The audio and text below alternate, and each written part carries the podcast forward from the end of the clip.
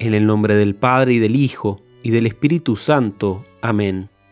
Señor y Dios mío, creo que estás presente en todo lugar, que estás aquí dentro mío, que me ves, que me oyes.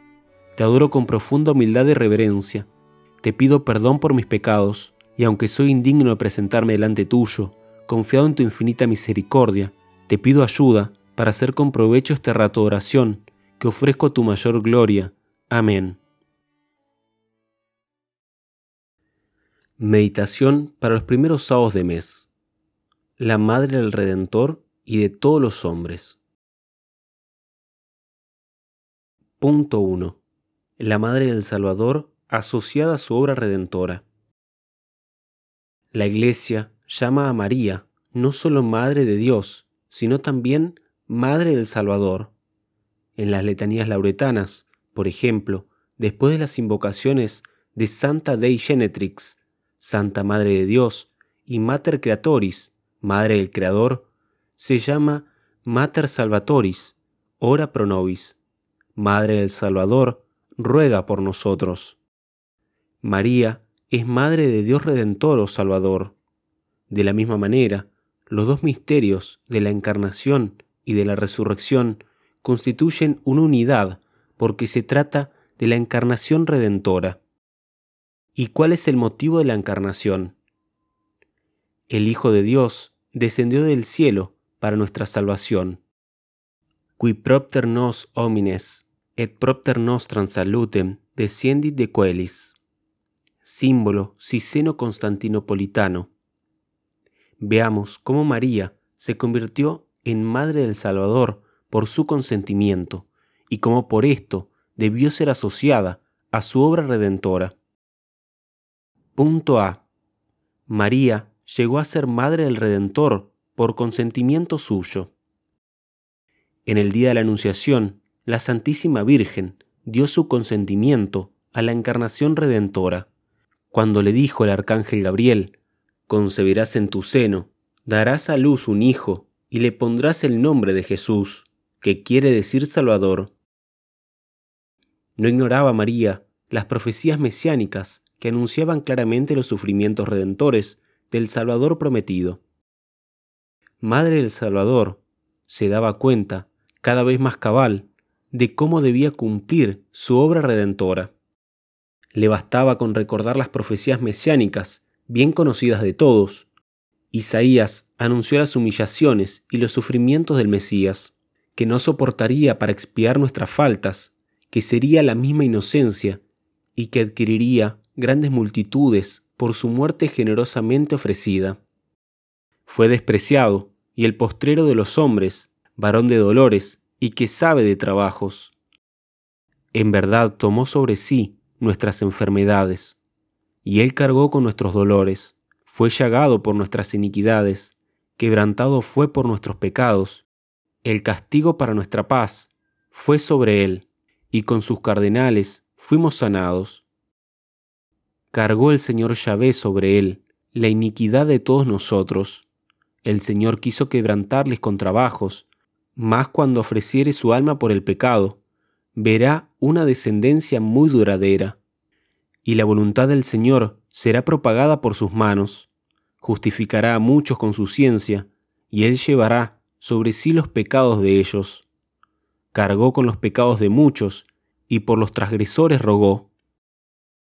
David en el Salmo 22, Dios mío, Dios mío, ¿por qué me habéis abandonado?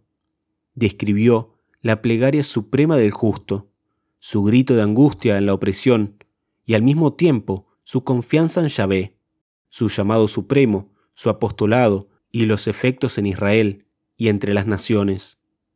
María conocía evidentemente este salmo y lo meditaba en su corazón. Horadaron mis manos y mis pies, y contaron todos mis huesos. Se repartieron mis vestidos, y sobre mi túnica echaron suerte. Mas tú, Señor, no te alejes de mí, fortaleza mía, apresúrate y acude en mi ayuda. Anunciaré entonces tu nombre, en medio de la asamblea te alabaré. Todos los extremos de la tierra se acordarán y se convertirán al Señor, y todas las familias de las naciones se postrarán ante Él. Daniel ha descrito también el reino del Hijo del Hombre y el poder que le será conferido. Le fue otorgado el dominio, la gloria y el reino. Todos los pueblos, naciones y lenguas le servirán. Su dominio será un dominio eterno, que no pasará, y su reino no será destruido jamás. Toda la tradición ha visto en este Hijo del Hombre lo mismo que en el hombre de dolores de Isaías, al Mesías prometido como Redentor. María, que no ignoraba estas promesas, se hizo por su consentimiento en el día de la Anunciación, Madre del Redentor como tal, aceptando de antemano y generosamente todos los sufrimientos que ocasionaría para su hijo y para ella la obra de la redención. De este consentimiento, fiat mi secundum verbum tum, depende todo lo que sigue en la vida de la Santísima Virgen. Como tal, la vida de Jesús depende del consentimiento que dio al entrar en este mundo. Cuando dijo, Sacrificio y ofrenda no quisiste, más me apropiaste un cuerpo, heme aquí vengo, oh Dios, para hacer tu voluntad. Conoció más explícitamente estos sufrimientos algunos días después, cuando el santo anciano Simeón dijo, Ahora, Señor, deja partir a tu siervo en paz, según tu palabra, porque han visto mis ojos tu salud, que tú preparaste ante la faz de todos los pueblos. Especialmente cuando el santo añadió, Este niño es puesto para caída y para resurrección de muchos en Israel, y para señal a lo que se hará contradicción, y una espada de dolor traspasará tu misma alma. Se dice un poco después, en San Lucas, que María guardaba todas estas cosas en su corazón. El plan divino se aclaraba cada vez más por su fe contemplativa y por las luces del don de la inteligencia. Desde entonces se unió a él como solo una madre y una madre tan santa como ella lo puede hacer en una perfecta conformidad de voluntad y amor a Dios y a las almas. Esta es la forma especial que toma en ella el supremo precepto. Amarás al Señor Dios tuyo con todo tu corazón, con toda tu alma, con todas tus fuerzas, con todo tu espíritu, y al prójimo como a ti mismo. La tradición lo comprendió bien, pues no ha cesado de decir, como Eva estuvo unida al primer hombre en la obra de la perdición, María debía estar unida al Redentor en la obra de reparación. También los padres han dicho que nuestra salvación dependía del consentimiento de María, que concibió a su Hijo en la mente antes de concebirlo físicamente. Según el dogma de la providencia, Dios quiso eficazmente y previó infaliblemente todo lo que de hecho sucedería en el transcurso de los tiempos. Quiso, pues, eficazmente y previo infaliblemente el consentimiento de María, condición previa de la realización del misterio de la encarnación. De la misma manera que por la obra del Espíritu Santo concibió al Salvador sin perder la virginidad, así también por la moción de la gracia eficaz, dijo infaliblemente su fiat, sin que su libertad fuese de nada lesionada o disminuida. Al contrario, por ese contacto virginal de la moción divina y de la libertad de María, ésta consintió espontáneamente en este libre consentimiento otorgado en el nombre de la humanidad. Ese fiat era todo entero de Dios como causa primera y todo entero de María como causa secundaria. De la misma manera, una flor o un fruto son obra de Dios como autor de la naturaleza y productos del árbol como causa segunda.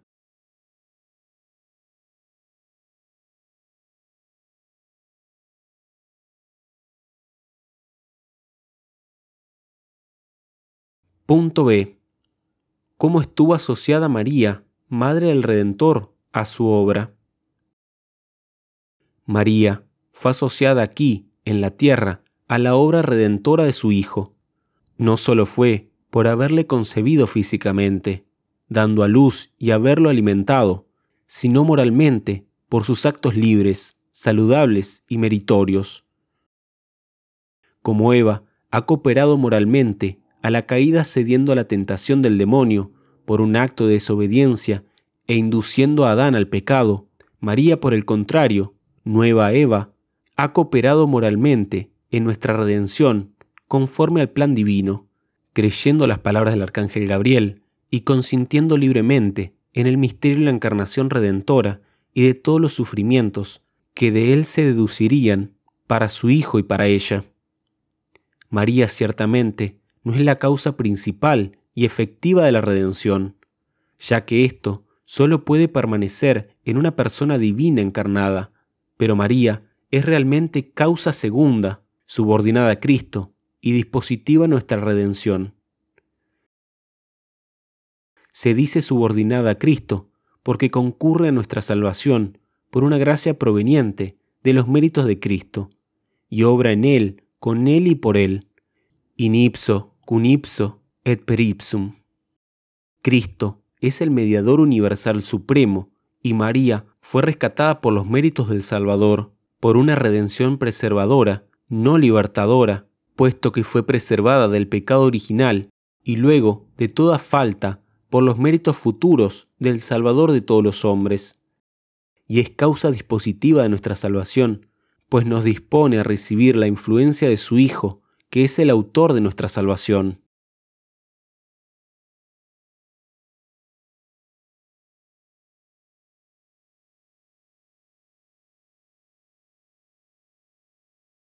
Punto 2. La madre de todos los hombres. Los padres le llaman muchas veces madre de todos los cristianos y aún de todos los hombres. ¿Cómo hay que entender esta maternidad? Cuando María se convirtió en nuestra madre. Punto A. ¿En qué sentido llamamos a María nuestra madre? María es nuestra madre espiritual y adoptiva, en el sentido de que por su unión con Cristo Redentor nos ha comunicado la vida sobrenatural de la gracia maternidad espiritual que transmite una vida que debe durar no 70 u 80 años, sino para siempre, eternamente. Es esta una maternidad adoptiva, como la paternidad espiritual de Dios con respecto a los justos. Adopción mucho más íntima y fecunda que la adopción humana, de orden jurídico, ya que produce en la adopción la gracia santificante participación de la naturaleza divina, o de la vida íntima de Dios y germen de la vida eterna. Germen por el que el justo es agradable a los ojos de Dios, como hijo llamado a verle inmediatamente y amarle por toda la eternidad. En este sentido, se dice en el prólogo de San Juan, que los que creen en el Hijo de Dios, hecho hombre, son nacidos no de la voluntad de la carne, ni de la voluntad del varón, sino de Dios. Esto nos prueba la fecundidad de la paternidad espiritual. De esta fecundidad participa la maternidad espiritual y adoptiva de María, porque en unión con Cristo Redentor nos ha comunicado verdadera y realmente la vida de la gracia, germen de la vida eterna. Se puede, pues, y se debe llamar Mater Gratiae, Mater Misericordia, Madre de la Gracia, Madre de Misericordia. La liturgia dice todos los días, Salve Regina, Mater Misericordia, Dios te salve, Reina, Madre de Misericordia. Monstra te ese matrem, muestra que eres madre, Mater Dei, et Mater Venie, Mater Spei, et Mater Gratiae, Madre de Dios y Madre del perdón, Madre de la esperanza y Madre de la gracia.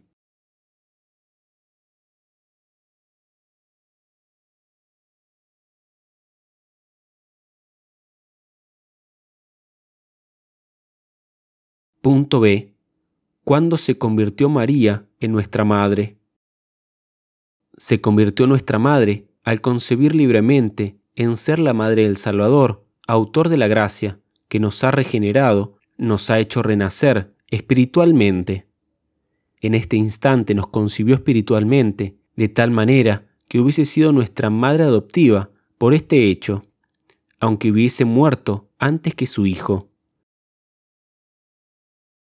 Cuando después Jesús consumó su obra redentora, por el sacrificio de la cruz, María al unirse en este sacrificio, por su acto de fe, de confianza y de amor a Dios y a las almas, el mayor que ha existido, se convirtió de un modo más perfecto en nuestra Madre, por una cooperación más directa, más íntima y más profunda en nuestra salvación. Además, en ese momento fue proclamada Madre nuestra por el mismo Salvador cuando le dijo al hablar de San Juan, que personificaba a todos los que debían ser rescatados por su sangre, Mujer, he aquí a vuestro Hijo, y a Juan, he aquí a vuestra Madre. Así ha entendido la tradición estas palabras, porque en ese momento, y ante testigos, el Salvador de todos los hombres no otorgaba este privilegio particular solo a San Juan, sino que personificaba a todos los que habían de ser regenerados por el sacrificio de la cruz. Estas palabras del moribundo Jesús, como las palabras de los sacramentos, produjeron lo que significaban. En el alma de María, un gran aumento de caridad o de amor maternal por nosotros. En el alma de Juan, un afecto filial profundo y lleno de respeto por la Madre de Dios. Este es el origen a la gran devoción a María. La Santísima Virgen continúa ejerciendo su función de madre con respecto a nosotros, velando por nosotros para que crezcamos en caridad y preservemos en ella, intercediendo por nosotros y distribuyéndonos todas las gracias que recibimos.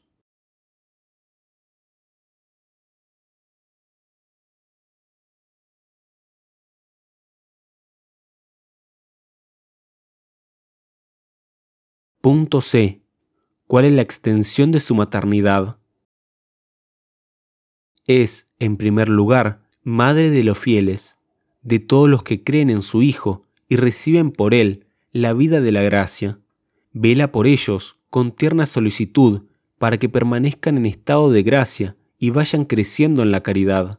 Pero es también madre de todos los hombres, en cuanto ella nos dio al Salvador de todos y se unió en la oblación de su Hijo, que derramó su sangre por todos. En cuanto a los que no tienen fe, les obtiene gracias actuales que los dispone para la fe y la justificación. En cuanto a los que están en pecado mortal, vela actualmente por ellos, obteniéndoles gracias necesarias para hacer actos de fe y esperanza y para disponerse a la conversión. Además, no es solo madre de los hombres en general, sino que es madre de cada uno de ellos en particular, porque intercede por cada uno y obtiene las gracias que recibimos cada uno de nosotros en el transcurso de las generaciones. Jesús dice de sí mismo que es el buen pastor que llama a sus ovejas a cada una por su nombre, nominatim. Algo parecido sucede con María, madre espiritual de cada uno de los hombres en particular. Como enseña San Luis María Guiñón de Montfort, Dios se quiere servir de María para la santificación de las almas. Ella es la que dio la vida al autor de todas las gracias, y por esto es llamada Madre de la Gracia. Dios Padre, de quien descienden todo don perfecto y toda gracia, como de su fuente esencial, al darle su Hijo, le dio todas las gracias. Le fue entregada la voluntad de Dios en él y con él Dios la ha elegido por la tesorera, la ecónoma y dispensadora de todas las gracias, de manera que todas las gracias y dones pasan por sus manos, puesto que María ha formado a Jesucristo, cabeza de los predestinados. Le pertenece también a ella formar los miembros de esta cabeza, que son los verdaderos cristianos. Ha recibido de Dios un dominio particular sobre las almas, para alimentarlas y hacerles crecer en Dios. San Agustín llega hasta decir que en este mundo los predestinados están guardados en el seno de María y que no nacen más que cuando esta buena madre les engendra para la vida eterna. A ella fue a la que le dijo el Espíritu Santo, echad raíces en mis elegidos. Las raíces de una profunda humildad de una caridad ardiente y de todas las virtudes. María es llamada por San Agustín, y lo es en efecto, el molde vivo de Dios, forma Dei, es decir, que solo en ella se troqueló el Dios hecho hombre, y también solo en ella puede el hombre formarse en Dios. Todo el que es arrojado en este molde y se deja moldear recibe todos los rasgos de Jesucristo, verdadero Dios, de una manera proporcionada a la fragilidad humana, sin muchas penalidades y trabajos, de una manera segura, sin temor a ilusiones, porque el demonio no ha tenido ni tendrá jamás entrada con María, Santa Inmaculada, sin sombra de la menor mancha de pecado. Dichosa, mil veces dichosa es el alma, aquí en la tierra, a quien el Espíritu Santo revela el secreto de María, para conocerla, y al que abre ese jardín cerrado para entrar en él, o esta fuente sellada para extraer y saborear las aguas vivas de la gracia. Esta alma no encontrará más que solo a Dios, sin criatura alguna, en esta amable criatura, pero el Dios, que es infinitamente santo e infinitamente descendiente y proporcionado a su humildad, únicamente Dios habita en ella, y lejos de detener su alma para sí, la lleva a Dios y la une a Él.